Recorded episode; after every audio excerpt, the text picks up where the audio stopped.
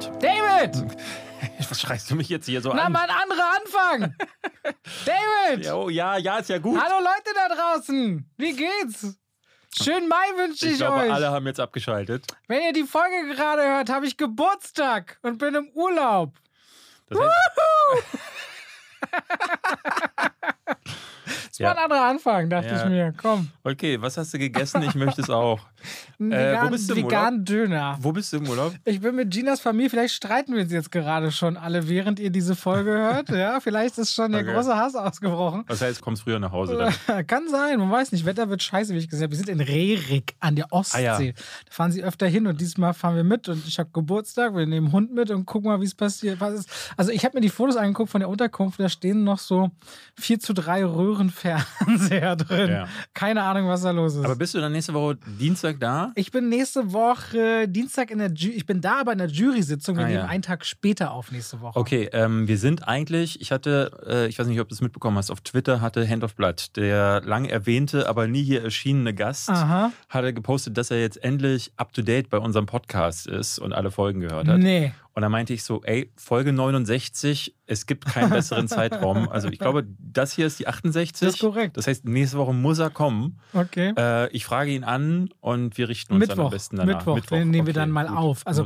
das heißt, die Folge käme dann Donnerstag oder je nachdem, wie schnell unser Cutter schneidet, äh, langsam unser Cutter schneidet, vielleicht auch erst Freitag. ja. Nächste Woche dann.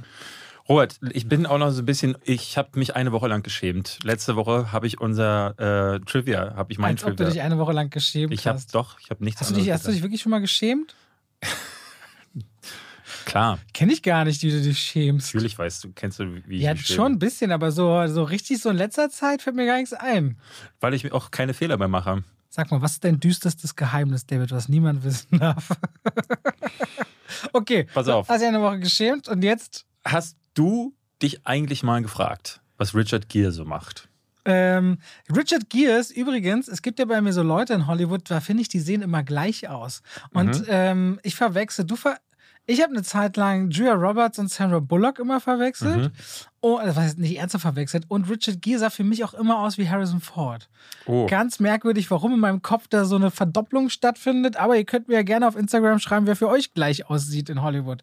Okay, was macht Richard Gere? Ähm, der, naja, sein Hund Hachiko wartet immer noch auf ihn am Ja. Bahnhof, weil er jetzt. Hast du den mal gesehen in den letzten Jahren? Nee, aber ganz viele Hollywood-Stars machen ja dann so die, die, dem traue ich so zu, dass der wirklich äh, so in Weinberge oder so investiert hat oder Destillerien wie George Nee. Clooney. Ist er gar nicht hinter die Spirituosen gegangen? Nee, du so? bist ganz weit weg. Warte, Ähm, dann darf ich, habe ich noch einen Versuch. Du hast noch einen Versuch. Der ist Mönch geworden und ist in einem Kloster. ah, Wirklich? nein, ist er nicht, aber Fuck. es, es geht so ein bisschen in die Okay. spirituelle Richtung. Der Ah. hat sich nämlich äh, mit äh, 20 ungefähr dem Buddhismus zugewandt und Ah. ähm, ist viel auch mit dem Dalai Lama in Kontakt gekommen und dadurch hat er so ein ganz spezielles Verhältnis zu Tibet. Ähm, und 1993 ist, ein, ist etwas passiert, was dazu geführt hat, dass seine Karriere plötzlich komplett in den Mülleimer gewandert ist. Ähm, Vor 30 Jahren. Genau, Also ich- knapp 30 Jahre. Genau. Ich hatte nämlich äh, äh, im Zuge von der Will Smith-Nummer, Mhm. der ja zurückgetreten ist nach seiner Ohrfeige aus der Academy, habe ich mal geguckt, gibt es das eigentlich noch häufiger, dass Leute regelrecht gebannt wurden von der Academy und dabei fiel mir auf, die wirklich berühmteste Person jetzt außer den äh, üblichen Verdächtigen, also man, äh, Harvey Weinstein ist zum Beispiel mittlerweile gebannt, Roman Polanski und äh, ich glaub, Polanski. Polanski ähm, und Bill Cosby sind, bei, sind beide auch gebannt worden, nachdem jetzt diese, ich glaube, nachdem Bill Cosby 2018 wurde er richtig verurteilt und dann Hat haben die. Filme gemacht? Ja, Ja, ja, ja, ja, ja. Es gab so in den 90ern oder glaube ich Ende der 80er gab es so, es gibt glaube ich so einen Superheldenfilm mit ihm, der als einer der schlechtesten Filme aller Zeiten Okay, gilt. gut. Ja. Äh, aber Richard Gere ist eine der Personen, die gebannt ist von den Oscars. Der hat sich nämlich 1993 wurde der als Presenter für das äh, für die Kategorie Art Direction, beste Art Direction wurde er rangeholt und sollte eigentlich nur vorlesen, was auf der Karte Aus steht. der Kategorie hier raus. und stellt sich dann dahin und erzählt erstmal, ja, heute Abend wird er sich noch mit ein paar Buddies treffen. Und dann hält dann 4 Minuten 30 Schnack zu den äh, Geschehnissen in Tibet und China. Und dass da die Menschenrechte verletzt werden und dass es nicht sein kann, dass China dieses Land beansprucht und haut da voll einen raus. Und die Leute applaudieren, ne, so wie das immer ist, war verhalten, weil ich glaube, die Hälfte der Leute im Raum weiß gar nicht, Mhm. Äh, was da gerade passiert. Man kann sich das auch angucken tatsächlich. Also wenn ihr nach Oscars und Richard Gere sucht, dann bekommt ihr genau diese, diese Rede. Und daraufhin ist der gebannt worden von der Academy auf Druck von äh, wohl chinesischen Investoren zum Teil. Äh, er hat einen lebenslangen Bann in China für alle seine Filme bekommen. Also der gilt bis heute. Und Richard Gere hat dann in den Jahren danach immer wieder erzählt, dass er ähm, große Rollen verloren hat zum Teil und halt das Blockbuster regelrecht nicht gedreht wurde. Und es gibt wohl eine Geschichte, da meinte er, er wurde für einen Film gecastet, sollte ein chinesischer Regisseur äh, mit an Bord sein und der hat dann gesagt, ich kann diesen Film nicht machen. Zwei Wochen vor Dreh ist der Regisseur dann äh, raus aus dem Projekt, weil er sagte, dann äh, mir wurde angedroht, dass meine Familie das Land nie wieder verlassen darf. Ähm, und dadurch hat, ist er wohl auf irgendeiner Shadowban-Liste gelandet in Hollywood und macht seit Jahren im Grunde nur noch so Sachen wie Hachiko, der kein großer Studiofilm war. Dazwischen kamen noch so ein, zwei Sachen. Chicago war, glaube ich, äh, Chicago hat ja 2002 oder 2003 äh, war das bei den Oscars und da ist er zum ersten Mal wieder aufgetaucht. 20 Jahre lang durfte er nicht zu den Oscars und das war das erste Mal, dass er wieder da im Publikum sitzen durfte. Okay, das war zehn Jahre später jetzt nachdem. 93, 2002? Wenn du, so waren zumindest deine Jahreszahlen gerade. Ja, jetzt bin ich selber gerade Aber ist durcheinander. okay. Dann vielleicht Oder war es zwölf? Ich weiß es gar nicht. Wann war Chicago? Ich bin mir ehrlich gesagt gar nicht Chicago sicher. ist älter, würde ich sagen. Ja, dann waren es vielleicht auch nur zehn Jahre. Mhm. Auf jeden Fall hat er, ähm, hat er dadurch, das sagt er heute, ähm, große Probleme gehabt, in Hollywood Fuß zu fassen. Und es ist äh, gar nicht verwunderlich, wenn man so sieht, ähm, dass die USA mit China haben sie einen ihrer größten Absatzmärkte. Mittlerweile ist es auch schon wieder nicht mehr ganz so. Es hieß ja eine Zeit lang, dass China das, der größte Filmmarkt der Welt werden würde. Die USA haben sich das jetzt durch Corona auch wieder selbst zurückerlangt. Äh. Aber damals, äh, ich, ich wusste gar nicht, dass schon ab den 90ern das so wichtig gewesen ist für Hollywood, dass dann Leute wie Richard Gere, die in China nicht hätten, in einem, also die hätten zum Beispiel, wenn der in Avengers den Bösewicht spielen würde, dürfte Avengers nicht im Kino laufen in China. Und das ist natürlich Kassengift. Ähm, und das fand ich ganz interessant, dass er nicht der Einzige ist. Ich habe aber noch einen Zusatztrivia. Weißt du, wer der erste Mensch ist, der bei den Oscars äh, gebannt wurde? Der erste Mensch. Ich sage es Ich würde dir. sagen, der Typ, der, okay, ich rate mal. Es gab, ich glaube, bis 1928 oder 29 kannte man die Preisträger schon vorher. Mhm. Und dann hat ein Journalist ja mal alle Preisträger veröffentlicht vor der Verleihung und seitdem sind die ja so geheim immer. Bestimmt der Typ, der, na okay, aber es wäre logisch Mhm. Es ist gewesen. viel später. Die Person heißt Carmine Caridi, äh, Okay. hat in lauter kleinen Filmen mitgespielt, die ich alle nicht kenne. Und er war irgendwie ein Typ, der in der hinteren Ecke in der Parte 2 und der Parte 3 stand. Und der ist aber Mitglied der Academy und hat, wie alle Academy-Mitglieder, Academy-Screener bekommen. Also Videokassetten, heute sind es wahrscheinlich DVDs oder USB-Sticks, keine Ahnung, wie sie es bestimmt. machen, Streams, ähm, die gebrandet waren. Und äh, ich bin mir nicht sicher, ob die damals noch so heimlich gebrandet waren, weil er hat sich nämlich gedacht, ich vervielfältige die einfach und hat so behauptet hinterher, er hätte Videokassetten für seine Familienmitglieder aufgenommen und die sind dann auf dem Schwarzmarkt gelandet. Und äh, das Mit seinem Branding mit drauf. seinem Branding offenbar.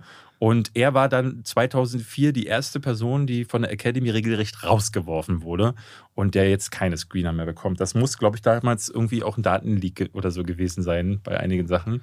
Finde ich krass. Ist schon krass. Ich habe mich übrigens auch lange, lange nicht mehr damit beschäftigt, wie Piraterie eigentlich, die Zahlen von Piraterie und so, weil irgendwie in Zeiten, wo so viel Content rauskommt, habe ich das Gefühl, gibt es das noch? Bestimmt, wa? Aber ja, ich hatte das ja, als ich äh, am Anfang von Corona hatte ich mal ein Video zu, zu äh, Corona und wie es das Kino verändern könnte gemacht und da hatte ich, glaube ich, auch mit ein paar Ka äh, Zahlen jongliert. Und ähm, ich glaube, die Par Piraterie ist immer noch ein Riesenthema. okay. Also, weil es gibt ja mittlerweile so viel Angebot und so viele Bezahlservices und ich sehe das immer wieder, dass du kannst dir dann bei Netflix und hast du nicht gesehen, diese Dinge alle runterladen. Ein gemeinsamer Kumpel von uns äh, macht das tatsächlich immer noch und der erzählt mir immer, äh, du kriegst alles vier Tage vorher und ich denke immer, wa wa warum? Und wie? Wie vor allen Dingen? Also gerade das Netflix-Zeug, das kommt ja weltweit raus. Warum muss man das vier Tage meistens, vorher ja. haben? Vor allem ist es meistens müllig. Ja, ja, ja. Ja, na egal. gut. Und damit herzlich willkommen zu Zwei wie Pech und Schwafel. Mensch, Robert! Heute ist mal anders. David? Mann, ich habe Hunger, Robert. Was könnte ich jetzt essen? Oh, gar kein Problem, Hätte ich David. nur eine Nuss. Und damit schalten wir rüber in die Werbung. Eine Nuss, zwei Nuss, David. Ha? Hast du Hunger? Hast du Lust? Hat Flocke ihr Essen gut vertragen? Oh, Flocke hat das gut vertragen, ja. Ja, und damit bedanken wir uns bei der Coro Drogerie. Die Coro Drogerie, weil ihr in Folge 68 das erste Mal reinschaltet und noch nie davon gehört habt, ist eine Online-Drogerie, wo ihr haltbare Lebensmittel in Großpackungen bekommt.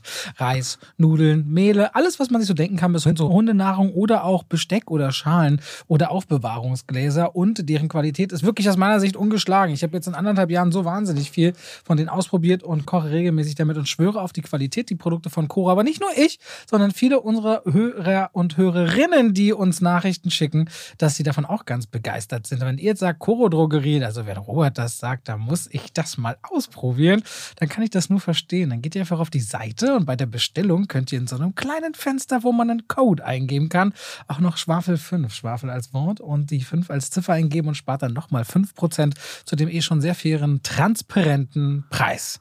Danke, Coro. Danke, David. Danke, Robert. Danke, alle. Und damit schalten wir raus aus der Werbung. Ich muss dich heute wirklich mal ernsthaft was fragen, was ich äh, mich lange äh, nicht getraut habe, dich zu Ich fragen. habe ein bisschen Sorge, was jetzt für eine Frage wohl kommt. Bin völlig unvorbereitet. Was hast du denn zuletzt gesehen? Ah, das haut tief rein. Ich habe zuletzt gesehen unter anderem Love, Death and Robots Staffel 3. Ich habe Ja. hab ansonsten Chip und Chap gesehen. Das ist äh, neben einem anderen Film, den ich heute vorstelle, einer der äh, meistempfohlenen Filme auch aus äh, meiner und unserer Community.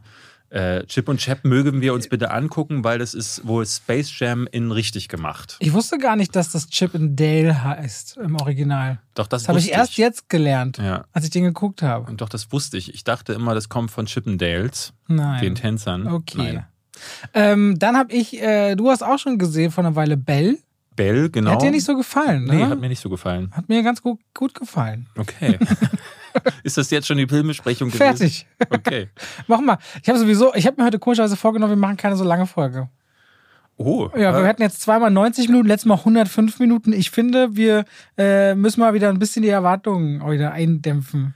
Okay, von dem, was wir hier in, in der imstande sind zu Falls zu nächste leisten. Woche Hand of Blood kommt, dann äh, qua- quatschen wir uns eh. Und Das wahrscheinlich. wir wollten ein bisschen in den Sommer reinschauen, haben wir gesagt. Also haben wir irgendwie erwähnt in der Vorbesprechung. So richtig beschlossen haben wir es nicht. wir haben es nicht besprochen Aber weil wir es nicht es. besprochen haben, habe ich mich auch eher so semi informiert, muss ich sagen. Ist aber nicht so wild. Das heißt, ach so, das heißt, das heißt, Weil ich war mir jetzt ehrlich gesagt nicht sicher. machen wir das jetzt oder nicht? ich würde das mal jetzt Ich habe geguckt, der Juni ist sehr voll. Okay. Äh, der Juli schon nicht mehr und der August kannst vergessen. Die nächsten Monate sind eine Katastrophe. Ja. Naja, okay, das Sommerloch ist immer da. Du hast ja vorher nicht so regelmäßig, also auch auf Letterbox schon, aber gerade wenn man guckt nochmal anders drauf, wenn man auf YouTube Content Ja, auch so letztes Jahr war es ja nicht da. Wenn du dich entsinnst, So. ist ja letztes Jahr nach dem Öffnen äh, der Kinos plötzlich alles gleichzeitig gekommen. Und ich glaube, Juni, Juli und August hatten wir so viel zu tun, weil. Äh, War das schon letztes Jahr, das ja? war letztes Jahr. Okay. Da, da kam nach Fast and the Furious dann plötzlich äh, in kürzestem Abstand dieses Old äh, Space Jam 2, das ist schon wieder ein Black Jahr Widow. her. Schon unser Podcast ist jetzt fast anderthalb Jahre alt. Ja. Das, die Zeit verrennt, Die ey. Zeit verrennt. Wollen wir erstmal über zwei Trailer reden, die rausgekommen sind, oh so ja. zum Warmwerden? Ja, ja, lass uns Also es sind einige Trailer rausgekommen. David freut sich natürlich über die äh, Schule der magischen Tiere 2, da kam der Trailer heute raus. Ja. Oder auch der neue Elvis-Trailer. Da habe ich eine Nachricht Aber, erst geschrieben. aber wir reden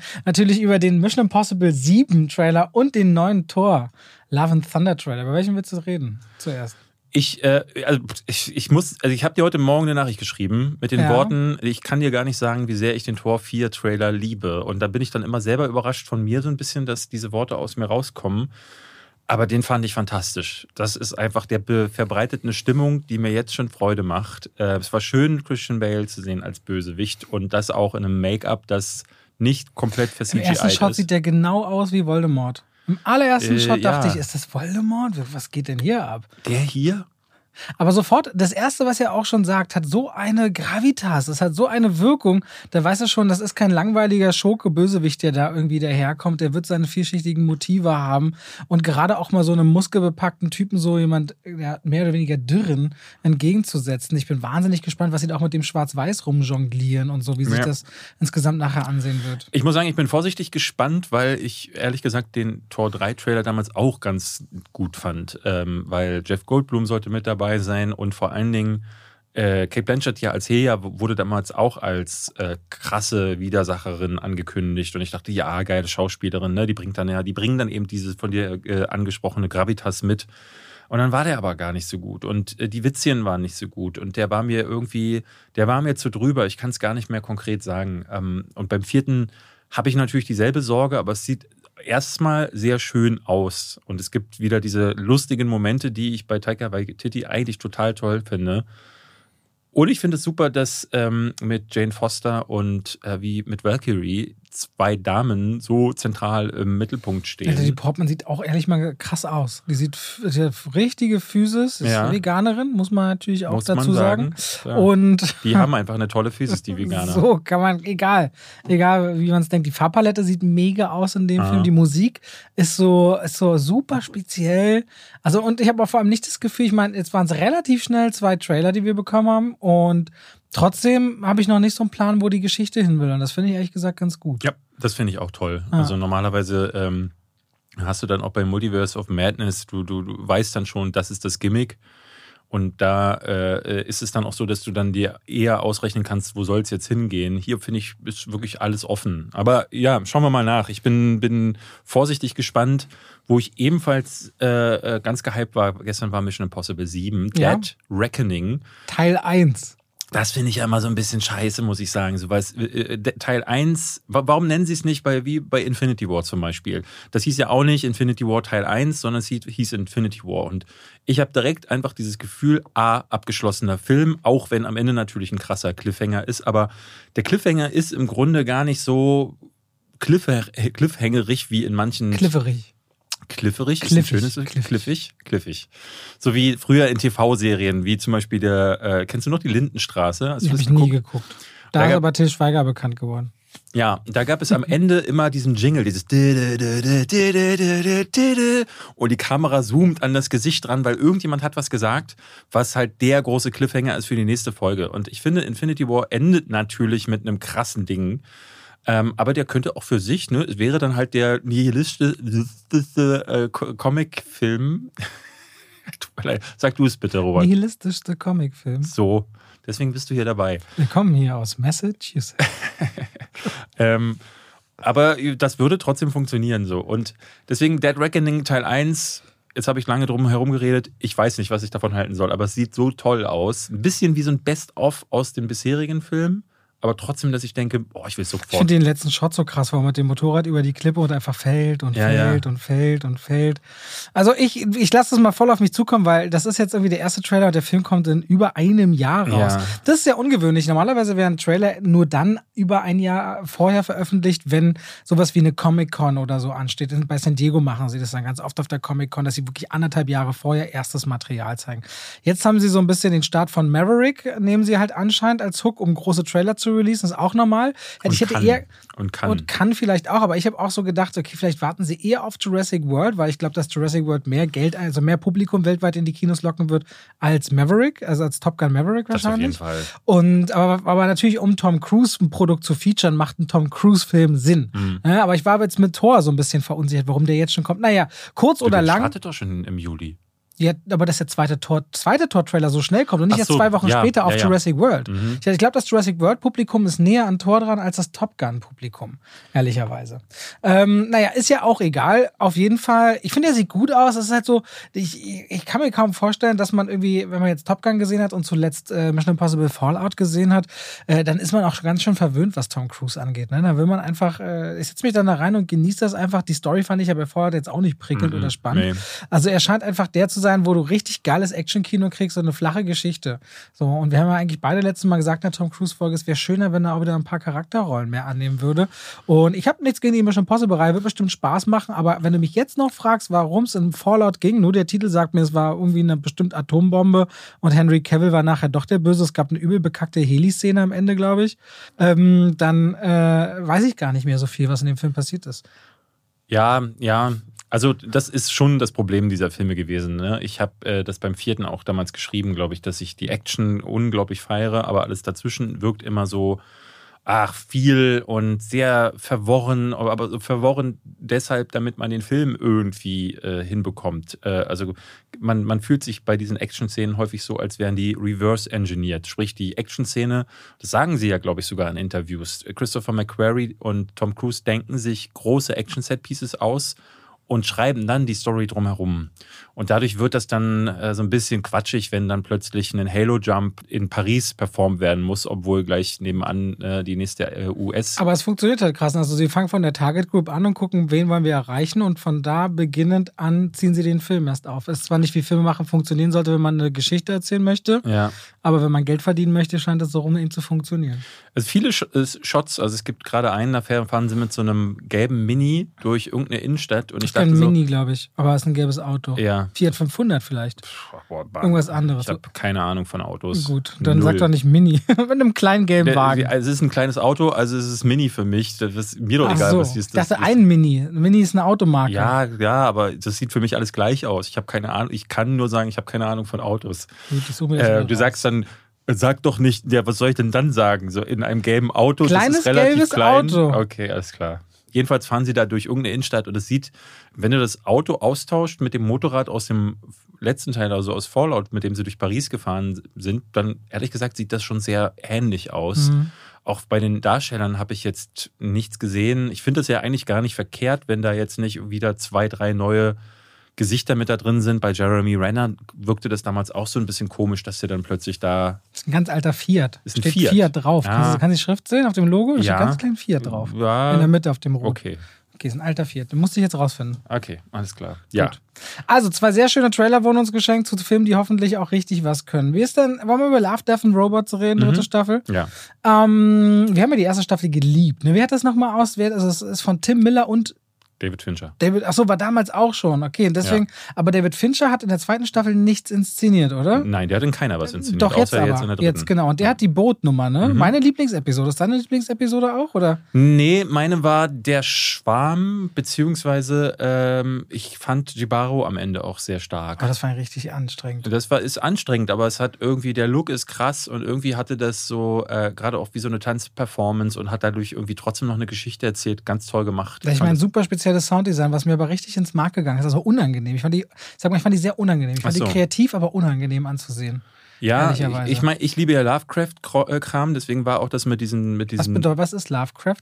Lovecraft ist ein Autor, H.P. Lovecraft, Mhm. und der ist bekannt geworden für, ist ja man bekannt. nennt es Cosmic Horror, also für diese, ähm, also vor allen Dingen in The Mountains of Madness zum Beispiel oder äh, Horror über Innsmouth äh, oder Call of Cthulhu, C-T-H-U-L-U, Cthulhu, ähm, wo der große Gott Cthulhu äh, gilt als einer der großen Apokalypsebringer seiner Geschichten. Und äh, ist- das ist, wird immer so als riesiger, quallenartiger Dämon mit Flügeln dargestellt.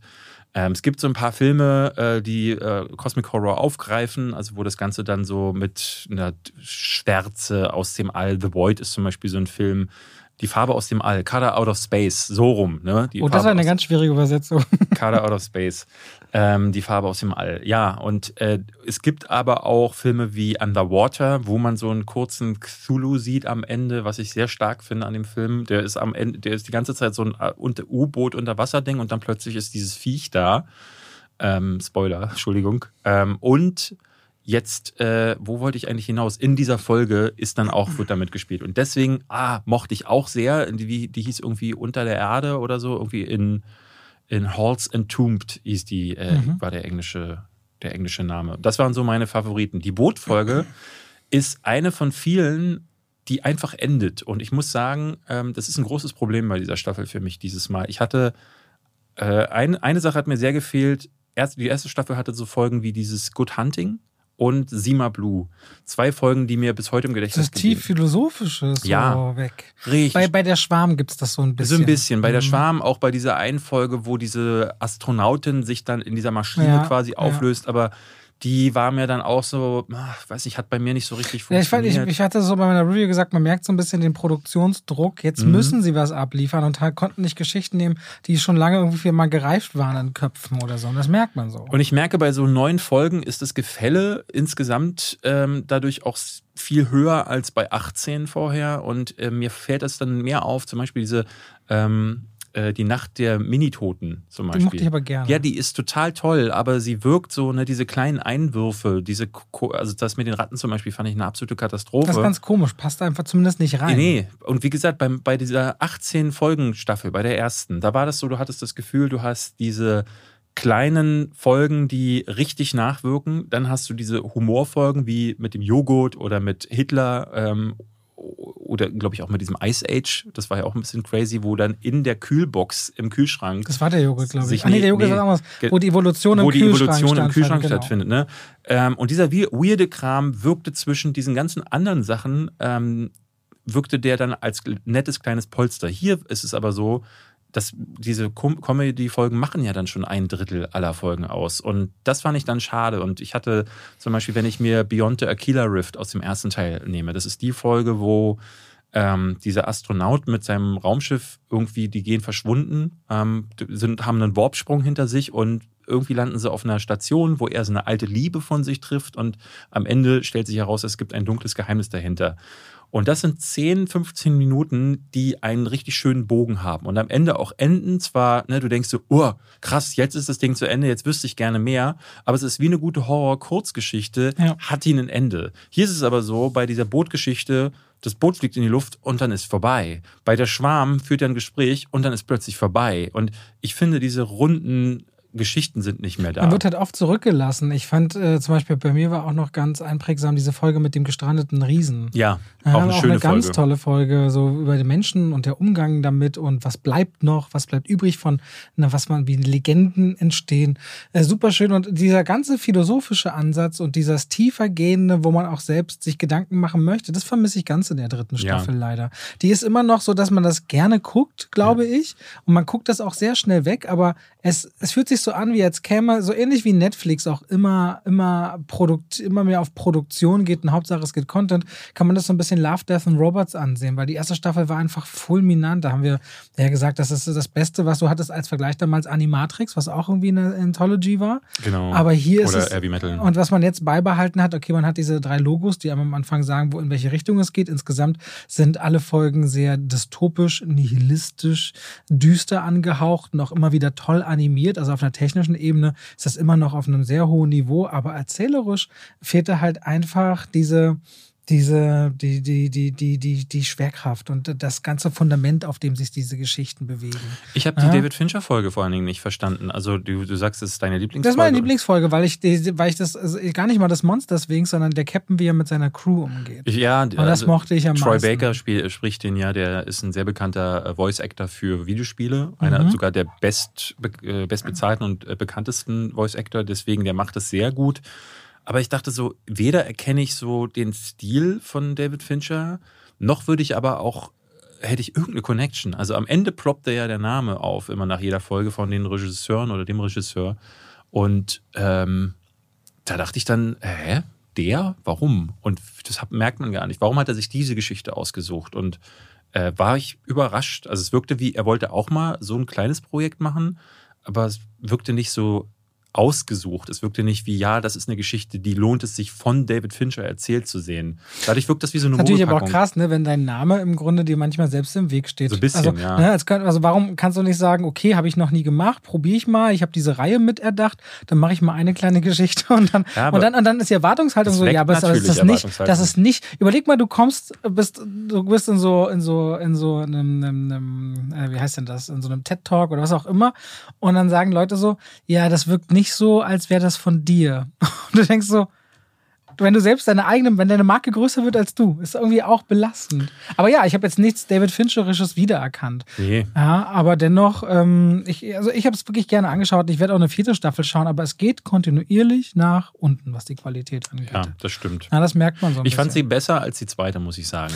Ähm, Na, ich finde so, also mir war es eher so gleich auf, ehrlicherweise, aber Die zweite Staffel hatte für mich zwei Folgen. Einmal das mit dem Riesen und dann die andere, wo. ach, die war gar nicht in der ersten mit dem Riesen? Nein, die Ah. war in der zweiten. Und die, äh, die zweite hatte dann noch diese eine Folge, wo das es gab so ein Polizistenteam, die in so einer Welt aus Oberschicht, die über den Wolken lebten. Und dann gab es in der Unterschicht, da mussten die, glaube ich, Kinder jagen oder so. Und dann einer von beiden, der bekommt dann ein Gewissen. Irgendwie Das hört so. sich jetzt so krass nach der, nach der League of Legends Serie an. War ja, das League of Legends Serie? so, es sieht Ja. fast sogar auch ein bisschen so Ja. aus, muss man fair, Wie hießen die fairerweise mit sagen. A? Arcane. Arcane. Ja, Arcane. Arcane. Ja.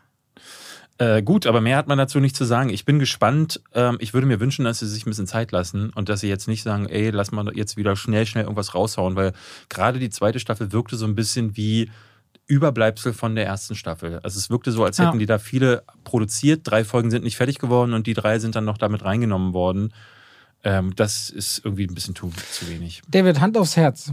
Würdest du dir E.T. versus Batman angucken? Nein. Nein. Du weißt, würdest, worauf du, ich würdest, du, würdest du Senator Butthead wählen, Robert? Nein. ja. Würdest du dir Meryl Streep als Mr. Doubtfire ansehen? Nein. Würdest du dir Lego Les Miserables im Kino anschauen? Auf jeden Fall. Aber ich glaube, das ist dann auch die einzige Les Miserable äh, Version, die dann erträglich ist. Wir wollen, äh, wer jetzt nicht weiß, worüber wir reden, das sind alles ein paar kleine Pieces oder kleine Ideen, die in Chip und Chap, die Ritter des Rechts, verbaut sind. Den könnt ihr auf Disney Plus anschauen und Chip and Chap oder Chip and Dale Rescue Rangers. Ich bin damit groß geworden. Ich bin 87 geboren, die sind in den 90ern so nach Deutschland gekommen und Chip, Chip, Chip, Chip und Chap. Des ja, und. Samson mit Käse. Der das ja ist schon auch meine nicht Kindheit. Samson im Original. Wie heißt denn der? Monty wird er genannt. Monty? Monty heißt Und. Summi und Trixie heißen auch ganz anders? Nein, Hessen auch ganz anders. Ich habe die nicht Trixie oder Summi äh, sagen hören. Aber ey, ich ich wurde auf Deutsch gestern, geguckt. wir wurden gestern ein paar Mal durchge... Wir am Anfang auch, ähm, dann wollte ich aber sehen, wie ist der US-Humor, weil ich in der deutschen Variante Ja. nicht ein einziges Mal gelacht habe. Und Bei Paul ich so, Rudd merkst du auch richtig mit Ant-Man und Äh, Tan Tantman. geht irgendwas verloren, also habe ich umgeschalten und ich habe gemerkt, mm, das ist nicht die Sprache, die Aussprache, das ist einfach der Film, der nicht lustig ist. Ich fand den gar nicht witzig. Ich fand den süß. Ja, Leute, wir mussten gerade eine Passage rausschneiden, weil ich David gefragt habe, fandst du auch das nicht lustig? Und er hat gesagt, ja doch, das fand er lustig. Jetzt hast du es aber oh, dem Publikum gespoilert. Und dann haben wir es jetzt rausgeschnitten und sind jetzt wieder drin. Aber es gibt irgendwo vergraben im Film was, was David jetzt nicht ganz unlustig fand. ja, ich wurde da auch schon gespoilert bei dieser Sache, aber ich muss gestehen, ähm, ich, äh, das ist eigentlich eine nette Idee. Aber es ist ein Sammelsurium aus Ideen, die bei den Kindern überhaupt nicht ankommen. Also Ja, das ist für Erwachsene konzipiert. Genau, wir können es ja mal sagen. Äh, Im Grunde die eine Hälfte von The Lonely Island ähm, oder eigentlich ein Großteil von, von denen. Äh, Akiva Schäfer äh, ist einer der, der Jungs von Lonely Island. Andy Samberg, Samberg kennt man ja mittlerweile als Schauspieler, war lange bei SNL. Andy Samberg spricht einen der beiden, ich glaube Chip äh, spricht der. Die jetzt nicht mehr gepitcht sind wie früher. Genau, Nur die ganz kurz mal gepitcht Der andere werden. ist John Mulaney, der auch bei Saturday Night Live war und gemacht wird's eben von Akiva Schäfer, der bei Lonely Island war. Und die haben diesen Film äh, irgendwie gepitcht an Disney. Und der aber auch bei Saturday Night Live viel ist, ne? Ähm, genau, aber hinter in der Produktion Genau. hinterher. Ähm, und die haben den irgendwie gepitcht und irgendwie haben die durchbekommen, dass es nicht die x-te, ne, dieses oh, Chip und Chap sind zurück und jetzt erleben sie ein Abenteuer. Nee, es ist ein Metafilm, wo es darum geht, dass Chip und Chap quasi Schauspieler sind, die sich, im, die haben sich kennengelernt als kleine Kinder und haben dann ihre Karriere zusammen hingelegt und haben eine Serie gedreht namens Chip and, Chap, äh, Chip and Chap, die Ritter des Rechts oder Chip and Dale Bis Rescue hierhin Rangers. ist doch aber eine süße Idee, oder nicht? Ähm, fand ich auch. Ich muss Ja. sagen, der, also generell die ganze Prämisse, auch das so spielen zu lassen in einer Welt, die an Roger Rabbit, äh, Rabbit erinnert, also wo Cartoon-Figuren mit echten Menschen zusammenleben, das fand ich schön. Das Und mit CGI-Figuren, also als noch als dritte Ebene, ne? Genau, so ein also zum Teil gezeichnet. Sogar, es gibt eine Figur aus Knete, was ich auch irgendwie sehr drollig finde, weil sie die auch sehr schön animiert haben. Nur das ist, glaube ich, sogar Stop-Motion. Genau. Das ist nicht animiert dann. Und dann ist es eine Komödie, die wahnsinnig viele In-Gags hat. Also äh, diese typischen Dinger, die bei Die nackte Kanone auch passieren, nämlich im Hintergrund. Also wir hatten ganz oft Situationen, wo meine Frau oder ich, wo ich dann sagte, "Ah, hast du das gerade gesehen? Sie so, nee, habe ich nicht drauf geachtet. Also du musst wirklich auch zum Teil gucken. Ich glaube, das ist ein Film, wo du endlos Pause und Stopp drücken kannst, um zu schauen, oh, da war ein Gag. Und im Hintergrund läuft gerade eine Figur durch. Und das sind dann nette Referenzen zum Teil. Aber nicht eine davon ist für Kinder in irgendeiner Form verständlich. Wir hatten die kleine Tochter dabei, mit der hatte ich das am Anfang geguckt. Und die hat nicht einmal gelacht, weil Das die gar hatten nicht wir in der verstanden hat. Nachbarschaft auch, weil ich auch zu mir meinte, ich finde Chi- Chip und Chap, also für Erwachsene meine ich, ey, ziemlich lustig, weil es holt, also es gibt wahnsinnig viele Sachen, die so an die eigene Kindheit, Jugend oder auch heute erinnern. Und für die Kinder habe ich dann so gedacht, okay, wollen sie einfach diese Marke reanimieren, weil ich habe im Zuge dessen mal geguckt, was die beliebtesten Kinderserien sind. Weißt du, was die beliebtesten Kinderserien sind? Boah, nee, Sailor Moon. Nee, auf Platz zwei ist fast immer Paw Patrol. Immer noch, die so Hunde, noch nie gehört. Mhm, Und doch. Platz 1, äh, SpongeBob. Immer SpongeBob? Riesen, 2021 die meistgeguckte, mit Abstand, meistgeguckteste Serie bei Kindern. So, und, und, und Jugendlichen. Dabei finde ich so gerade bei SpongeBob, irgendwie hat mich das nie so richtig gecatcht, ehrlicherweise. Doch, SpongeBob mochte ich, weil SpongeBob ja auch für jedes Alter was hat. Also das kannst du ja auch. Ja, was haben ja Simpsons auch gehabt, oder? Ja, aber die oder, Simpsons haben extrem nachgelassen. Oder Bob's Burgers. Obwohl Bob's Burgers ist schon ein bisschen böse. Das kenne ich gar nicht zum Beispiel. Hast du nie Bob's Burgers Nein, gesehen? Da nie. kommt der Kinofilm im Juli ja, raus. vielleicht müsste ich mich da ein bisschen informieren. Das ist doch genau dein, sorry, abgefuckter, mieser, nihilistischer Humor. Ja, ich weiß, ich habe das nie, lief das nicht bei MTV? Na, es kannst du auf, nee, das ist ähm, Comedy Central. Und das kannst du Ja. auf Disney Plus gucken. Ah, okay. Alle neun Staffeln. Okay. Guck mal rein. Der Humor ist wirklich ab Folge 1 so, wie er ist. Wirklich. Mach mal zwei Folgen Okay, oder ja, so. mal- Bob's. Burgers. Okay, schaue ich mir mal an. Also in diesem Fall Bob's Burgers ist irgendwo zwischen Simpsons und South Park, würde ich sagen. in diesem Fall war ich immer so ganz hin und her gerissen. Ich, ich habe äh, innerlich geschmunzelt, sagen wir es so. Ich habe nicht ein einziges Mal laut gelacht, aber so ein paar, bei so ein paar Gags wie Mr. Doubtfire dachte ich so, ja, ne, man merkte so, da hat jemand mit Photoshop so einfach mal, haut mal ein paar Gags raus und der Großteil ist nicht gelandet. Selbst der mit der Figur, die wir nicht spoilern wollen, ähm, ist auch einer der clever gemacht, ne? Aber ich habe nicht Ich habe lachen Gina müssen. gerufen in dem Moment und die hat sehr gelacht. Und was ich halt sehr, sehr schade fand, war, dass zusätzlich dazu, dass der Humor dann in diesen Fällen nicht so richtig landet, ähm, quatschen die Figuren sich zu Tode. Also was ich ganz ätzend fand, dass Chip und Chap immer wieder so in Arguments geraten und zum Teil die Witze nochmal ausdiskutieren. Ähm, und das fand ich too much. Ich habe das Gefühl gehabt, die haben nur geredet und dann war mal wieder, sind sie an einem Poster vorbeigelaufen, wo Vote for Senator Butthead und dann war halt von Beavis und Butthead Butthead da drauf und ich dachte so, haha. Ich mochte gerne ehrlicherweise, dass sie zum Beispiel über Hollywood und dem, dem Showbusiness vor Ja. der Kamera, so die große Show. Und hinter der Kamera sind manche so, wie sie sind und andere halt abhängig. Dass sie auch letztendlich eine der bekanntesten Figuren aus der Serie nehmen und eine Abhängigkeit, eine Drogenabhängigkeit mehr oder weniger abbilden für Ja. Kinder. Und vor allem, was die Konsequenzen sind. Dass Disney erstens mit seinen Figuren bereit ist und auch auf andere Franchises damit so umzugehen und dann machen sie dieses große Thema auf einer Schattenwirtschaft, ne? Und wir, ich habe ja also letztendlich witzigerweise ohne Intention haben wir heute schon über diesen Bereich geredet, ne? Also es geht, äh, sagen wir so ein bisschen in welche Richtung dass ich das, also das Thema Piraterie, ne? Piraterie beziehungsweise Ab Bootlegging. ja, Abklatsch. Ja. Und das dann aber auch quasi wie Zweitkarriere. Und das ist auch so ein Abgesang über eben so Ja. Zweitkarrieren, wenn Leute dann irgendwo im Ausland ihre Filme drehen und Es so. gibt am Anfang eine Szene auf einer Comic-Convention, wo dann halt, was eigentlich immer so als der wirklich dieser Bodensatz ist, wo dann die, die, die ähm, Schauspieler irgendwann landen, um für 200 Dollar ihre Autogramme anzubieten. Und da Oder Fotos. Und das Genau. machen die Leute aber auch. die Die stehen Leute, ja, Schlange. ja. Foto mit Hulk Hogan bestimmt 500 Dollar ich oder habe sowas. heute eine Seite gefunden und zwar durch Zufall äh, wurde mir die angezeigt, memo.me.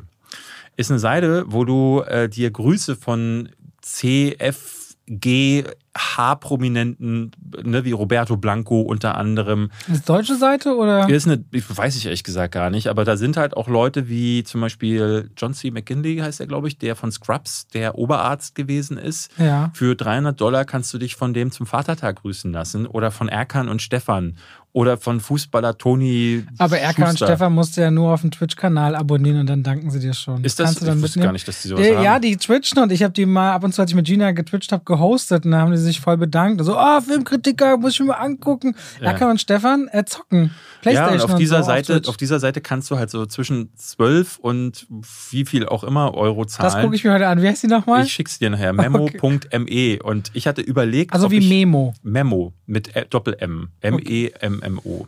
Ähm, und da hast du dann so deine, ähm, ne, da steht dann. Wollen wir das mal kaufen Robert, und ich, hatte, ich, hatte über, ich hatte überlegt, ob ich irgendwas damit mache, äh, weil das ja so herrlich ist. Einfach mal so investieren. Du kannst zum Beispiel die, die Jungs von äh, New, New Kids, die Schauspieler, in den Rollen, in den New Kids Rollen, grüßen sie dann, äh, heute, äh, ne, da, dadurch bin ich darauf aufmerksam geworden, mit dieser komischen Art und Wie Weise. bist du, du bist wirklich, du hast das Internet gescrollt Ich und hast bin, das ich bin bei Instagram, habe ich einfach, äh, ich glaube, ich habe ein Posting von Patrice mir angeguckt, habe nach oben gescrollt und dann kommen ja so Vorschläge und dann wurde mir das angezeigt als Werbung und ich dachte so, was ist denn das für ein Schrott? Und bin dann da erstmal nicht mehr rausgekommen. Das fand ich sehr interessant. Aber wir sind abgerutscht, ähm, weil Über Schattenwirtschaft, es das ging- Showbusiness. es geht so ein bisschen darum, und das muss ich sagen, äh, in einem Disney-Film, sowas, so eine, so eine bissige Metaebene hätte ich nicht erwartet. Deswegen, ich fand den immer noch gut, obwohl ich nicht gelacht habe. Das zeigt, dass er clevere Ansätze hat und ich glaube, ne, das ist so eine Humorfrage, muss ich ganz ehrlich sagen. Ich fand den, äh, gerade wenn ich den Vergleich jetzt ziehe zu Tom und Jerry letztes Jahr, Ja. das war ja übelst scheußlich. Und äh, Space Jam 2 hat ja einen sehr ähnlichen Ansatz auch gewählt. Auch so mit, hier sind, schmeißen wir dich als Comicfigur in irgendwelche Welten von uns, wo dann ganz viele Figuren auftreten, die dann gefühlt wie so ein großer Werbeblock äh, wirkte, das für alle möglichen Warner-Filme. Ähm, was ich übrigens sehr interessant finde, weißt du, was gerade gestartet ist? Die Beta zu Multiverses. Es ist ein Spiel, Spiel wo, ich gesehen. Genau, es ist ein ähm, Super Smash Bros-artiges Spiel, wo Warner-Charaktere gegeneinander antreten. Und ich habe wirklich gedacht, das muss in demselben Meeting entwickelt worden sein, in dem diese. Diese, diese, diese Konsolen haben doch ganz an unterschiedliche Zielgruppen, weißt du? Das ist, naja, egal. Naja, ich meine, du kannst da auch antreten, wirklich mit, ähm, mit allem, was Warner so hat, zum Teil. Und äh, prügelst dich dann in denen. Das heißt, Pennywise, verkloppt, äh, Ich glaube, Pennywise ist, ist aus der Altersgruppe raus, aber du hast zum Beispiel Batman, der gegen ähm, alles Mögliche kämpfen kann. Ich müsste es nachschauen. Ich habe es jetzt auch nur von Okay. Freunden von mir gehört. Aber es erinnerte sehr stark an dieses Meeting, wo in Space Jam 2 Warner Brothers LeBron James ja irgendwelche Videospiele aufquatschen möchte. Ähm, und dann dachte ich so, das wird 100 Pro im selben Meeting entstanden sein wie die Geschichte zu Space Jam 2. Ähm, und das, wie gesagt, um zurückzukommen, das mochte ich an Chip and Chap. Aber witzig war er halt leider nicht. Ich fand ihn im Großen und Ganzen ehrlich gesagt ganz süß. Ich mochte die Geschichte, dass man eben mit Piraterie so arbeitet. Ich mochte, dass äh, so die Schattenseite Hollywoods gezeigt wird, dass eben hinter der Kamera die Helden, man sagt ja immer never meet your heroes, weil man dann doch feststellt, ja, es sind halt Menschen mit all den Ecken und Kanten und das alles davor, das ist so Funkeln und Glitzerei. Und ich finde, es arbeiten sie ganz gut raus. Und diese Prämisse eben zu sagen, dass die beiden Freunde von der Schule waren und dieses, was wir kennen, als diese große Sendung, mit der sie weltberühmt geworden sind, nur ein kleiner Abschnitt in ihrem Leben war. Ich mochte das und mochte auch schon den Trailer. Ich habe dem sechseinhalb Punkte gegeben. Also ich bin jetzt nicht aus, aus, aus allen Wolken gefallen, dachte, oh mein Gott, wie toll ist das denn? Aber es war zugegebenermaßen 98 Minuten, die man spürte, muss man sagen. Ich finde nicht, dass der so kurz äh, wirkte, wie er klingt, wenn man 98 Minuten hört. Aber ich finde, er hatte viele nette und süße Ideen, ehrlicherweise. Wenn euch das interessiert, dann guckt Chip und Chap. Ich habe in der Nachbarschaft Leute, wo auch die Kinder den nicht sehen wollten, dann nach 20, 30 Minuten und die Erwachsenen weitergeguckt haben, weil die dann gehuckt waren. Vielleicht ist es mehr ein Film für Ältere als für Jüngere tatsächlich. Entgegen der Intention von Disney. Und ich habe Disney selten so selbstironisch erlebt. Das letzte Mal erinnere ich, glaube ich, bei, war das nicht Wreck-It Ralph 2, wo die ganzen Disney-Prinzessinnen durch den Kakao gezogen wurden? Ja, das mag ich. Äh, das äh, denke ich immer so, oh, Disney kann ja auch mal selbstironisch. Übrigens, Gina meinte, warum nicht äh, hier zu viert eine Folge zwischen Weihnachten und Silvester? Hat sie meine- hat zwar hat Sorge, meine dass sie, Frau gesagt, hat ja. zwar Sorge, dass sie nicht zu Wort käme, aber Ja, ja, da kann man ja versuchen, Regeln einzuführen wir oder Strafkasse. Ein, wir machen genau ein Pärchen Strafkasse. Wie? Ich muss dann darunter leiden, wenn sie reinquatscht? So Ja, sieht's aber mal das aus. ist ja das. So sieht's mal aus. Dann kamen wir uns Nicht, wieder. dass du nachher Geld noch abkriegst, weil, weil deine Frau die ganze Zeit äh, uns alle unterbricht. Nein, nein, nein. Wir kassieren, was ihr unterbrecht und selbst. Das machen wir. Okay, gut, ist hiermit notiert. Ihr habt das äh, hier zuerst gehört, machen wir so. Wo denn sonst? Pass mal auf, Robert. Äh, Oh, stell dir jetzt? vor, ähm, äh, im Wasser, ja, du bist, äh, ist eine Riesenbrücke, unten drunter führt Wasser durch und ein Junge ist da Brücken, gerade wo. Wasser unten runter durchführt? Es gibt auch Brücken, Brücken, wo kein Wasser unten drunter ist. Tal, Talbrücken, ja. Es gibt solche Brücken. Gibt's auch, Lass mich in Die Ruhe. meisten Brücken haben Wasser drunter. Stell dir das aber mal einfach vor. Darum geht's. Nicht Okay. darum, Warte, ich brauche kurz Zeit, mir das einmal vorzustellen. pass auf, unten im Wasser ist ein Junge, Ja. der mit seinem Schlauchboot da gerade lang gepaddelt ist und plötzlich über die Brücke fährt normalerweise ein Zug, explodiert dieser Zug, explodiert diese Brücke. Ein Flammenmeer stößt auf diesen Jungen hier herunter. Ein Mann reitet mit muskelbepackt mit einer Fahne auf seinem Pferd auf die Brücke und Die sind die signalisiert, zerstört. die ist halb zerstört. Nimm die Geschichte jetzt bitte hier nicht Ich höre auseinander. dir zu. Ja. Okay. Unten im Wasser, am Wasserrand, steht ein anderer Mann, auch muskulös, supermännlich, guckt hoch zu diesem Mann. Und dieser Mann oben auf der Brücke signalisiert mit drei Fingern einfach so, so ein Zeichen, wo ich dachte, aha, die sind wie, wie bei in dieser Lassie-Serie, wo Lassie dreimal bellt und jeder weiß sofort, aha, da hinten ist was los. War es hier auch so. Die beiden haben sich ver, äh, ver, äh, verständigt miteinander.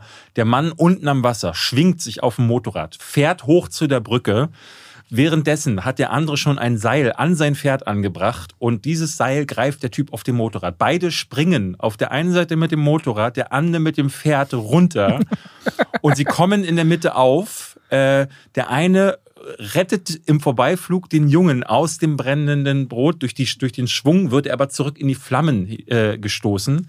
Diese Flammen werden aber aufgehalten, weil der andere in der Zwischenzeit äh, äh, hat er sich so eine Flagge gegriffen, die hat er feucht gemacht und wirft die, zwirbelt die so um die beiden rum.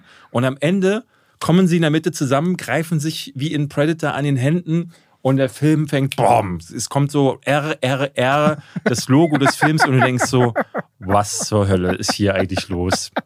Ich habe euch gerade berichtet. Steht RRR? RRR steht für Rise Raw Revolt. Ist, das ist aber nicht der Name, sondern der Film heißt wirklich RRR. Okay. Und ist, äh, ich bin darauf aufmerksam geworden, weil ich seit Wochen höre, und einer meiner Lieblings, einer meiner Lieblings-YouTuber, Patrick Willems, hat ein Video darüber gemacht, dass RRR, der, the biggest blockbuster of the year, ähm, und ich lese das die ganze Zeit, weil der äh, in Indien ist der gestartet jetzt im März und ist aus dem Stand einer der erfolgreichsten Blockbuster aller Zeiten geworden. Ist, glaube ich, der zweiterfolgreichste Film äh, in Indien gewesen. Und das kriegen wir ja meistens gar nicht mit. Ich habe tatsächlich mit äh, Tino Hahn, ähm, äh, eine Zeit lang bin ich mitgegangen, in, Ber in Berlin hier im Babylon-Kino gibt es zum Beispiel, ich glaube, jeden Sonntag starten äh, die für, das, für die indische Bevölkerung in Berlin gibt es eine indische Matinee, wo du, äh, ne, wo die Starts, das ist im Grunde, kannst du ins Kino gehen und da sitzt alles voller Inder und die gucken den Film auf Hindi mit Untertiteln und wir haben dann oftmals Filme mitgeschaut. Und es ist ein absoluter Event, da zu sein, weil die sind noch wirklich so, die in Amerika, die feiern überall mit. Wenn da der Held so in Zeitlupe reinläuft äh, und dann wird getanzt oder es gibt eine Liebesszene oder was auch immer, dann rasten die aus. Und ich war leider nicht im Kino, sondern ich konnte mir den jetzt, der ist nämlich nur gestartet auf, äh, oder was heißt nur, jetzt seit letzter Woche könnt ihr den auf Netflix gucken, auch in Hindi mit Untertiteln. Und ich sage euch, das sind drei Stunden, ihr haut euch weg. Also das ist äh, Action-Szenen, wie sie, ne, also das ist im indischen Kino immer so. Ich habe neulich, letztes Jahr habe ich äh, Bagi 3 hieß der, da hat jemand einen Panzer mit äh, seinem bloßen Fäusten geboxt. ne, ist so. Und, aber das ist auch immer so, die Filme sind aber auch immer so voll mit Bromances. Äh, hier, diese beiden sind halt so, da wird, das ist, ist so, der Buddhismus das nicht ist schön. so homoerotisch. Ist der Buddhismus nicht schön? Ja. Die beiden tanzen dann, halten die Hände und tanzen so den Fluss und dann singen die dann so, diese beiden haben zueinander gefunden. Und dazwischen dann immer wieder Action-Szenen, wo der eine steht, so in Zeitlupe dreht er sich um, hinter ihm explodiert so ein Feuerwerk und die, das Feuerwerk kringelt sich um ihn rum und der andere der kommt aus so einem äh, Springbrunnen raus und so die Wasserhähne, die sprudeln dann so und dadurch ergibt sich so ein Bild, wie dann beide nebeneinander stehen vor einer riesigen Silhouette von so einem angeleuchteten Haus und du denkst so, was, was hat das gekostet? Wie, wie, wie lange haben die daran gebaut, diesen Shot zu kreieren? Also es ist wirklich irre, wie die in Indien äh, das visuelle Kino feiern und auf der reinen Spektakelebene ist das tatsächlich das Krasseste, was du dieses Jahr sehen wirst. Deswegen möchte ich das hier mal als Tipp äh, loslassen, äh, wenn ihr den äh, hottesten Shit aus Indien dieses Jahr sehen wollt. R, jetzt, R, R, R, R. Ich muss sagen, der Film geht drei Stunden und es ist, äh, es schwankt zwischen unerträglich und ähm, du das weißt, ist alle. Und das Koks ist alle, äh, genau. Äh, ich habe immer wieder so Situationen, aber das ist immer beim indischen Kino. Ich hatte da jetzt schon so ein paar Filme gesehen und du denkst in der Mitte immer wieder so, ist das der schlechteste Film, den ich je gesehen habe oder der beste? Und irgendwo dazwischen liegt die Wahrheit, aber es ist trotzdem wirklich ein Erlebnis, muss ich sagen, weil die Effekte sind kacke, die Schauspieler sind kacke. Es ist halt, oder was heißt kacke? Das ist halt typisches indisches Overacting, weil alle Emotionen, ne, da wird dann geweint und dann wird, die Männer lecken sich quasi regelrecht über die Lippen. Also es ist wirklich, das ist, das kennt man im amerikanischen Kino oder auch eigentlich auch im westlichen Kino gar nicht so äh, wenn da zwei Männer sich treffen, dann wird dann gesagt, so, ey, Digga, so. Aber hier ist es so, die tragen sich auf den Schultern und rennen dann gemeinsam in die Schlacht und es ist hilarious as fuck. Ähm, und gerade das Ende, die, die, was da für eine Action abgebrannt wird, ist, ist wirklich spektakulär. Also schaut euch den an. Das RRR RRR ist wirklich ein absolutes Highlight. Apropos zweit erfolgreichste Filme in Indien. Bell ist der zweiterfolgreichste Film in Japan Ja. letzten Jahres. Ich will jetzt aber nicht drüber reden, weil der hat noch eine Woche Zeit, ehe wir drüber reden, weil wir sind schon wieder so spät und wir auch wollen noch wieder, in den Sommer ich bin, gucken. Ich, bin, ich schwöre dir, ich habe schon wieder dann, vergessen, Dann erzähle ich dir das ging. nächste Mal darüber. Ich finde den schön. So, lass uns noch ein bisschen in den Sommer gucken, in die nächsten Monate. Bist du nicht in Bell drin? Ja, Okay. fertig. Ich habe ganz viele Takes aufgenommen und irgendein oder zwei suchen sich raus und Ja. ich meine Stimme ist dann. Ich wurde auch angefragt und ich merkte Lara so, Loft ist, glaube ich, die mm, Hauptstimme. Ähm, ja, gucken wir mal. Ja. Hat einen limitierten Start ab dem 9. Juni und da reden wir aber einen anderen Tag drüber. So, lass mal gucken, was uns erwartet im Sommer. Im Juni, Juli und August Ja, mal wieder ein bisschen in die ist Vorschau nichts. gucken, weil wenn man. Okay, damit machen wir mal Schluss. Was, da kommt Bullet Train, da kommt Jurassic World, die Minions 2 kommen, Tor 4 kommt. Kannst ja nicht sagen, da kommt The Black Phone, über den du so oft geredet hast. Kommt einiges. Es kommt einiges. ja. Lass, leg mal los, du wirst gleich sehen, was ich meine. Ich finde, es Erstmal kommt, kommt dein Der viel. schlimmste Mensch der Welt. Den hast du ja ein bisschen von berichtet in diesem Podcast. Der startet endlich im Kino. Mhm. The Ja. Worst Person in the World hatte ich mal, ich glaube, im Dezember oder November drüber gesprochen. Äh, eine schöne, hast du den nicht auch gesehen? Nein. Achso, eine schöne Liebesgeschichte, die eigentlich gar nicht so viel mit Liebe zu tun hat, weil äh, eigentlich geht es hier um Pärchen, die sich betrügen, die sich trennen. Es gibt, geht um Abschied nehmen. Es geht darum, sich aber auch zu finden in dieser Welt, wo man auch mit Menschen übersättigt wird, auch durch diese Dating-Apps. Und im Zentrum steht eine wundervolle Frauenrolle, wie ich finde, die das ganz fantastisch spielt. So ein typischer europäischer Film, muss man klar sagen, ohne viel Schnörkel, aber für mich eine der besten äh, Romantic Comedies. Wenn ich das vergleiche mit so Schrott wie Marry Me, den wir vor ein paar Wochen gesehen haben, Mhm. dann bitte lieber sowas. Deswegen, äh, der schlechteste Mensch der Welt ist ein Tipp von mir. Dann ähm, hätten wir am 8. Juni kommt Jurassic World 3, ein neues Zeitalter raus. Du magst die Trailer ja gar nicht. Nee. Ne? Also man muss mal ein bisschen, äh, mal kurz Zahlenraterei. Die beiden Vorgänger Jurassic Worlds haben mehr als eine Milliarde Dollar jeweils eingespielt. Also erfolgreich sind die mal. Ich bin ja ein riesen Dino-Fan. Ich freue mich drauf. Ich weiß jetzt schon, dass ich es äh, versuchen werde, einfach weil ich es liebe, bestimmt viel mehr zu verteidigen. Und David wird den totalen Abriss hier im Podcast mit diesem Film machen. Aber ich wünsche es ihm nicht, weil ich meine, der geht ja mit mir zusammen den Film gucken und zweieinhalb Stunden wünsche ich ihm auch nicht, dass er sich da festgenagelt fühlt, offen sitzt. Du. Deswegen mal gucken. Also ich, äh, am ehesten denke ich dann wieder so, ah, dazu jetzt eine Kritik machen, aber ich glaube, die Leute sind dem auch nicht wirklich äh, positiv gewogen mehr. Ähm, die spielen eine Menge ein. Ich glaube, es haben einige wirklich Bock auf diese Mixtur aus Dinosaurier und Menschenwelt zusammenzuschmeißen. Ja, und glaube ich auch die alten Helden ist nochmal so ein Ding, äh, da bin ich noch am ehesten so, dass ich sage, so, oh, muss es das geben, weil die, Ja. die sind ja jeweils für sich genommen, sind diese beiden Gruppen nicht wirklich, also bis auf Jeff Goldblum, der durch Lost World noch ein bisschen äh, Charaktertiefe dazu bekommen hat, habe ich das Gefühl, Ja. gerade Chris Pratt, Aber Sam Neill ist doch auch im dritten Teil. ja, aber im dritten Teil ist das, hatte ich nicht das Gefühl, dass ich äh, zu dem Charakter Ja, jetzt noch. das stimmt. Ich bin irgendwie gar kein Fan dieser beiden Gruppen. Also Aber auf jeden Fall ist ein großer Start und für viele sicherlich auch so ein bisschen Sommerblockbuster. Auf jeden Fall hat mich auch einige gefragt, ob ich auf der Premiere sei in Köln. Aber für diejenigen, die jetzt sagen, oh, Filmpremiere, weil sonst sind die meisten immer in Berlin. Mhm. Wenn ihr aus dem Raum NRW kommt, am 30. Mai feiert Jurassic World ein neues Zeitalter Premiere in Köln. Könnt ihr gerne hingehen und äh, an den roten Teppich gehen, falls ihr ein bisschen was sehen wollt. Da sind dann auch äh, Stars vor Ort. Das ist vielleicht ganz interessant. Also 8. Juni, Jurassic World. Wir haben einen Tag später, weil der 8. Juni ist ein Mittwoch, den eben genannten Bell. Bell ist für alle An Anime-Fans vielleicht spannend. Der neue Film von Mamoru Hosoda und ist eine moderne. Was hat er denn gemacht? Ich glaube, Weathering with You, oder? Nee, der hat ähm, Mirai gemacht. Ach, Mirai und ach so, und The Boy and the Beast, den, Ja. ich, den ich mir angeguckt hatte auf und Netflix. irgendwie Warm Summers, Hot, ja, irgendwas mit Summers, glaube Ja. ich.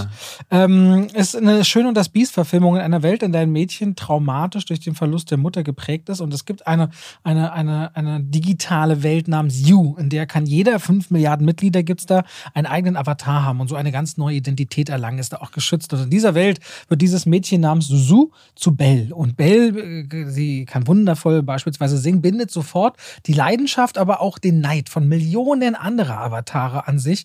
Und das lockt wiederum ein ganz gefährliches äh, Monster, den Drachen, hervor, der gejagt wird in dieser Welt. Und da merkt man dann so die Parallelen zu, dem, zu Belle aus Die Schön und das Biest, das Biest, aber auch Figuren wie Gaston, die Jagd auf dieses Biest machen. Aber dazu reden wir dann bald mal mehr. Aber für alle Anime-Fans, das ist ein sehr limitierter Start. Schreibt euch das gerne auf. Äh, sehr erfolgreich in Japan gelaufen. Belle am 9. Juni.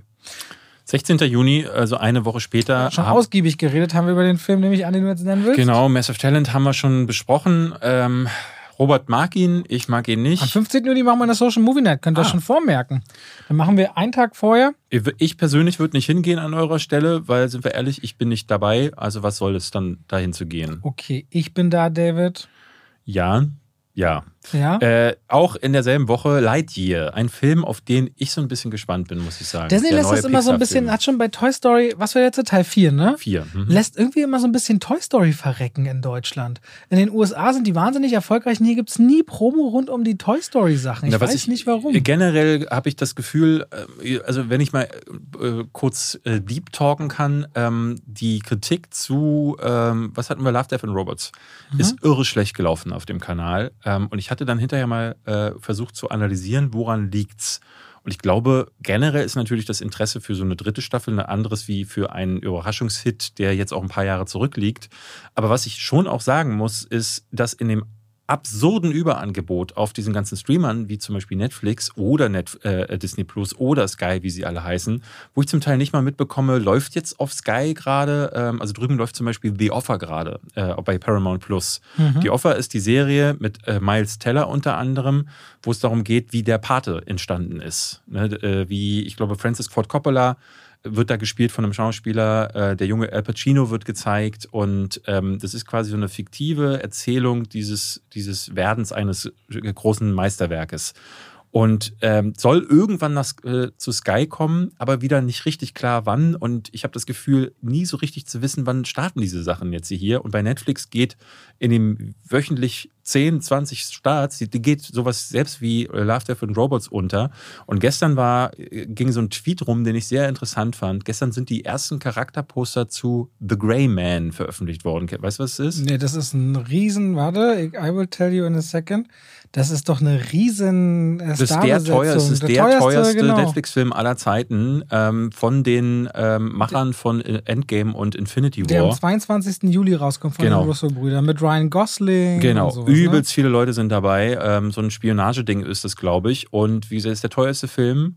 Und Netflix hat dafür nicht mal Werbung gemacht. Äh, es, äh, gestern hat jemand geschrieben, der offizielle Netflix-Account hat gestern einen Tweet retweetet, wo jemand zwei Poster von den insgesamt sechs Postern äh, gepostet hatte.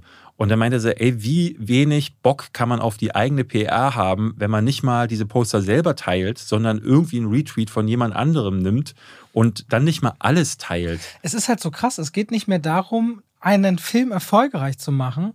Es geht nur darum, keine Abonnenten zu verlieren. Ja. Das ist eine andere denke. Das heißt, ich muss, angenommen, ich habe ein Hotel, David, ich muss nicht mehr schaffen, dass das heute dein schönstes Zimmer und schönster Abend mhm. wird. Ich muss schaffen, dass der ganze Monat für dich so viele Highlights hat, dass du sagst, nächsten Monat bleibe ich auch noch mal da. Das macht total was mit den einzelnen Gimmicks in meinem Hotel, ich also das, den Film. Ich, ich habe das Gefühl, dass es nicht mal so ist. Ich habe das Gefühl, äh, dass sie versuchen, das gerade so attraktiv zu machen, das Hotel, dass der Durchlauf an Gästen einfach äh, steigt und steigt und steigt. Ich glaube, um den individuellen Hotelbesucher geht es in dem Fall gar nicht mehr, weil ähm, dann würde man sich mehr darum kümmern, wie ist der tatsächliche Content, nämlich wie ist die, also die, Be die Betten verrotten, aber weil man es gerade so, weil ne, es billiger ist, durch ja. diese Flatrate guckt man es halt dann doch. Es soll halt ähm, ein, es soll ja ein werbefinanziertes Abo-Modell kommen auf mhm. Netflix, wo dann Werbung läuft und dafür ist es günstiger. Und sie machen ja gerade die ersten Tests, dass man für 2,99 oder 3,99 extra offiziell seinen Account auch sharen darf mit Freunden. Weil Netflix hat festgestellt in Studien, dass sie 100 Millionen Fremdhaushalte haben, die auf den Accounts gucken. Und da geht die natürlich richtig Kohle flöten. Ja, geil ist das natürlich. Und, äh, ursprünglich war das mal eines der ähm, Dinge, mit denen sie geworben haben. Ursprünglich hat Netflix mal gesagt, unsere Accounts könnt ihr teilen. Die ganze Familie kann da irgendwie mitgucken. Ja, die ganze Familie, die wollen bloß nicht andere Haushalte. Ja, ja, na gut, aber äh, eine Familie wohnt halt nicht immer, nicht immer im selben Haus. Also mhm. wenn wir ehrlich sind, äh, kann man das auch so auslegen.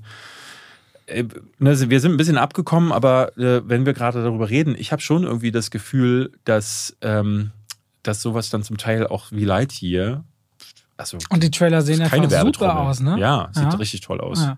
Ähm, dann, ich bin ehrlich gesagt gespannt auf Buzz Lermans neuen Film. Ähm, Elvis? Die Elvis-Biografie am 23. Juni, die rauskommt. Ist die am 23. Juni schon? Mhm, ja, ah, ist ja. nicht mehr lange. Ich fand den Trailer kacke. Leider. Ist ein neuer Trailer rausgekommen gestern, habe ich auch noch nicht geguckt. Habe ich auch noch nicht gesehen. Bei den ersten richtig schlecht. Also bei mir reicht es ehrlich gesagt schon, dass es ein wahnsinnig erzählenswertes Leben sicherlich ist. Und ich bin gespannt, was da für eine Perspektive aufgemacht wird. Und das interessiert mich grundsätzlich. Ja, Bess Lerman ist aber halt für visuellen Exzess bekannt, der oftmals nicht so wirklich aufgefangen wird durch die Geschichte. Also besonders schrecklich fand ich äh, The Great Gatsby zum Beispiel.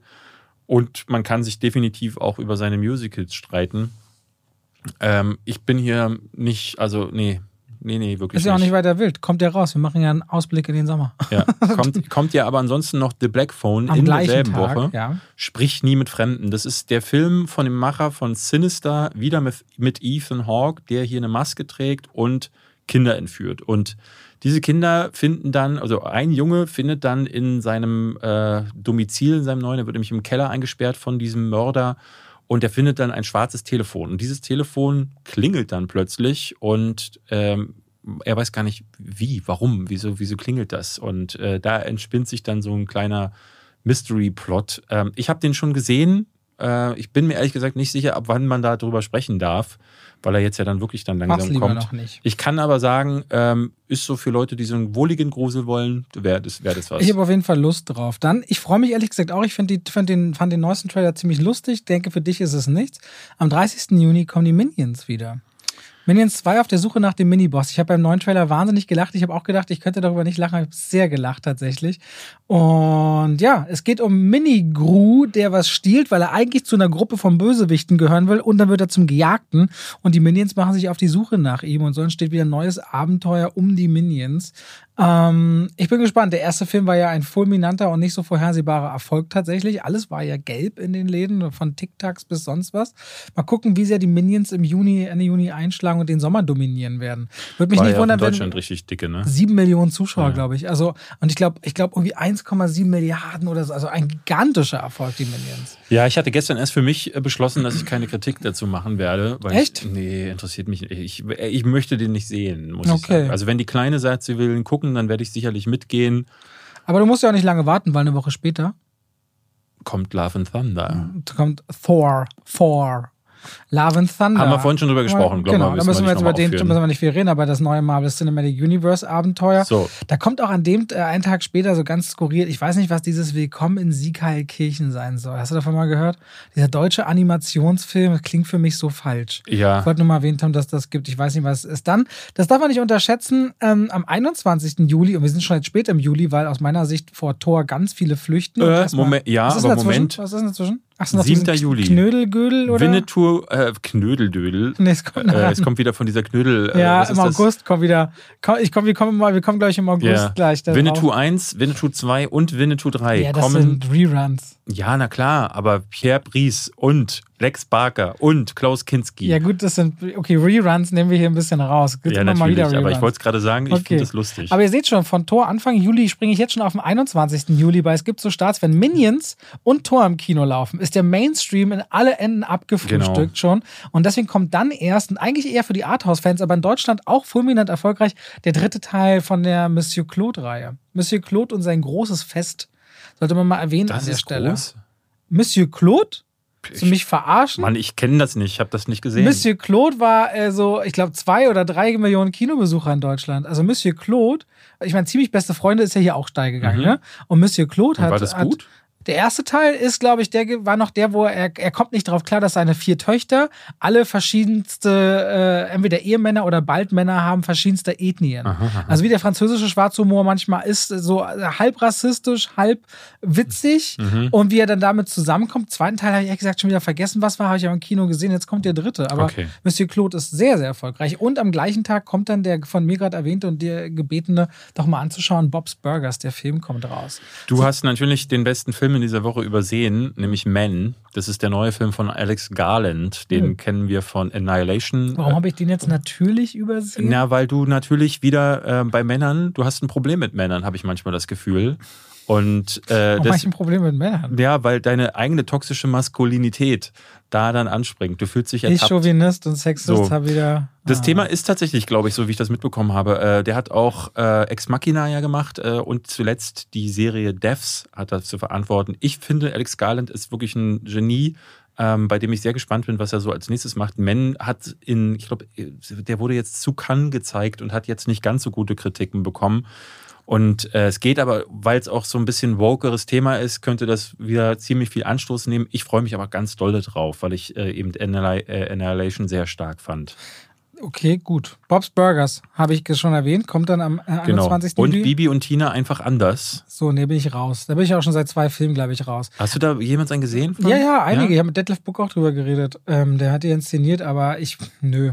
Ich habe auch mal auf irgendeiner Party, entweder mit Bibi oder mit Tina, langes Gespräch Bibi geführt. und Tina. Einer mit den beiden. Ich, ich kenne ja, ich kenne ja, ich bin Ich ja, glaube, die die Bibi spielt. ich bin jetzt äh, mit Wilson Gonzales Ochsenknecht auf Perdu und habe neulich ein Video Mann, gesehen dein vom, Leben ist so spannend. vom YouTuber äh, Demon gesehen, der Ja. hat sich die wilden Kerle angeschaut. Ja. Und die wilden, das, sein Video dazu hat eine halbe Million Klicks oder sogar ein bisschen mehr gemacht. Und ich dachte so, ist dafür immer noch so viel Interesse? Und ich dachte so, wenn man von jemandem was zu die wilden Kerle erfährt, dann ja wohl von Wilson Gonzales Ochsenknecht und dachte, vielleicht laden wir den auch mal hier in den Podcast ein. Ich Das glaub, könnte man wirklich ich, ich machen. finde das witzig. aber der kommt, macht das, kommt der pünktlich? Das wird sich zeigen.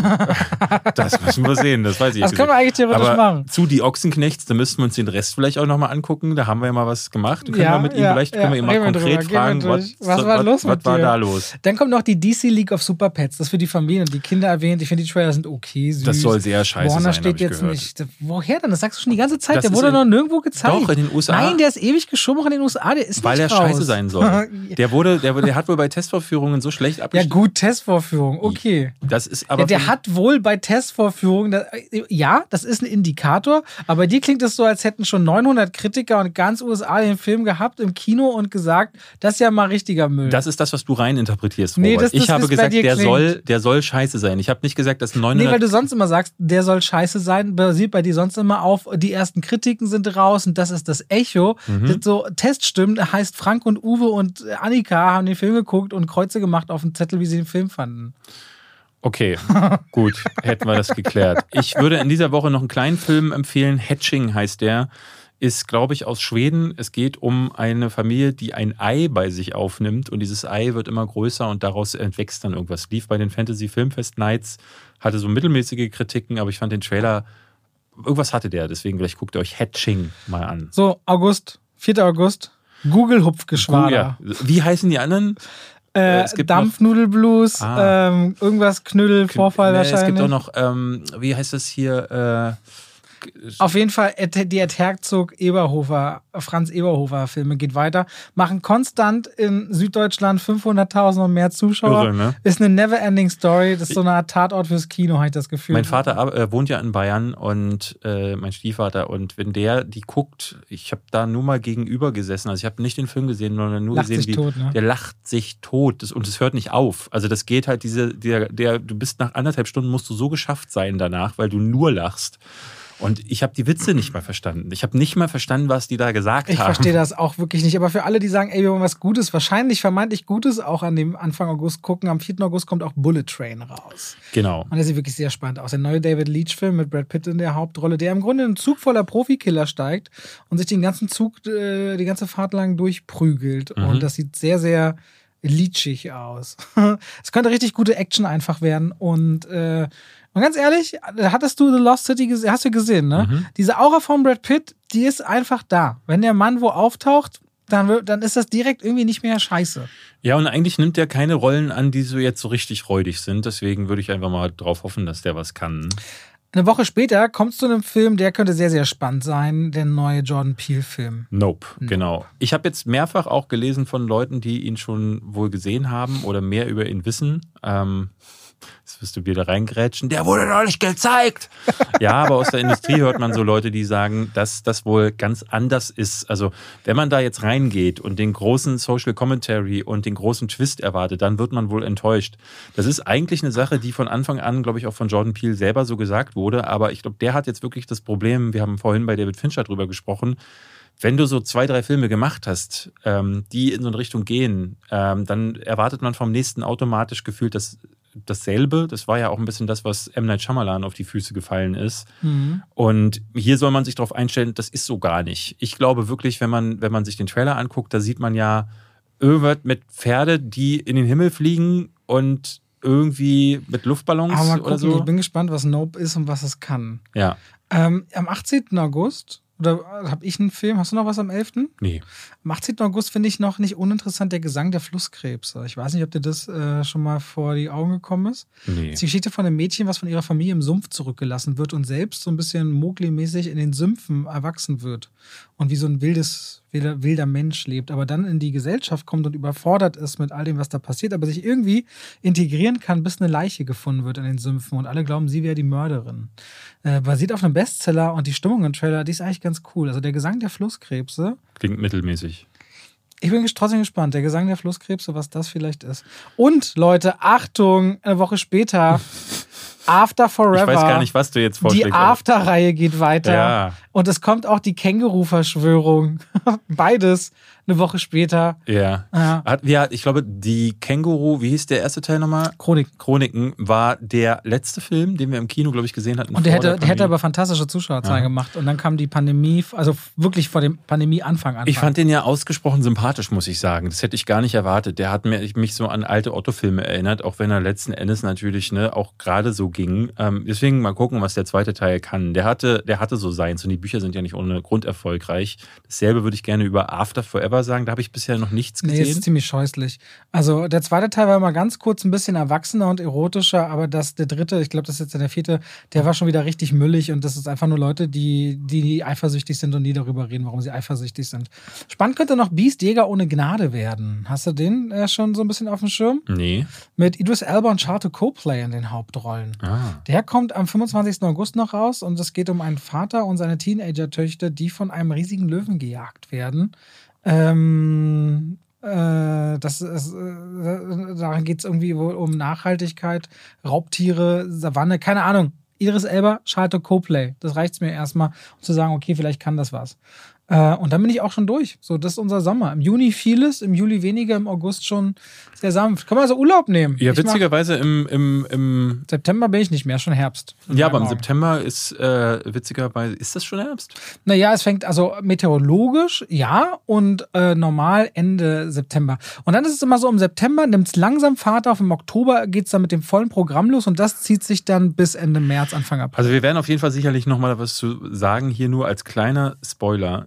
Im September, am 1. startet der Film, auf den wir alle ewig gewartet haben, nämlich Highlander als Rerun. Und damit möchte ich sagen, habe ich alles gesagt zum Thema September. So, liebe Leute, hat Spaß gemacht. Bis zum nächsten Mal mit vielleicht eurem Hand of Blood. Blutigen Händen. Gucken Aber wir will, mal. ich will ja schon mal, ich will nichts verraten. Äh, ja, vielleicht auch nicht. David hat's versprochen. Okay. Tschüss.